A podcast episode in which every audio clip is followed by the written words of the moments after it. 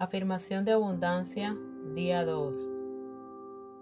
Soy un canal de abundancia, bienestar, salud, alegría y amor. Recuerda realizarla en un espacio personal donde no seas interrumpido y puedas tener esa conexión con tu propio ser interior para que te comunique a través de tu corazón hacia ese canal que ha estado abierto siempre.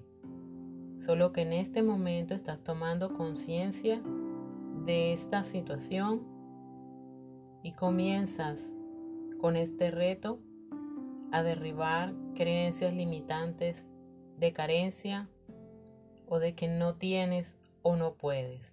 Recuerda que tú eres la abundancia y que debes sintonizarte en ella.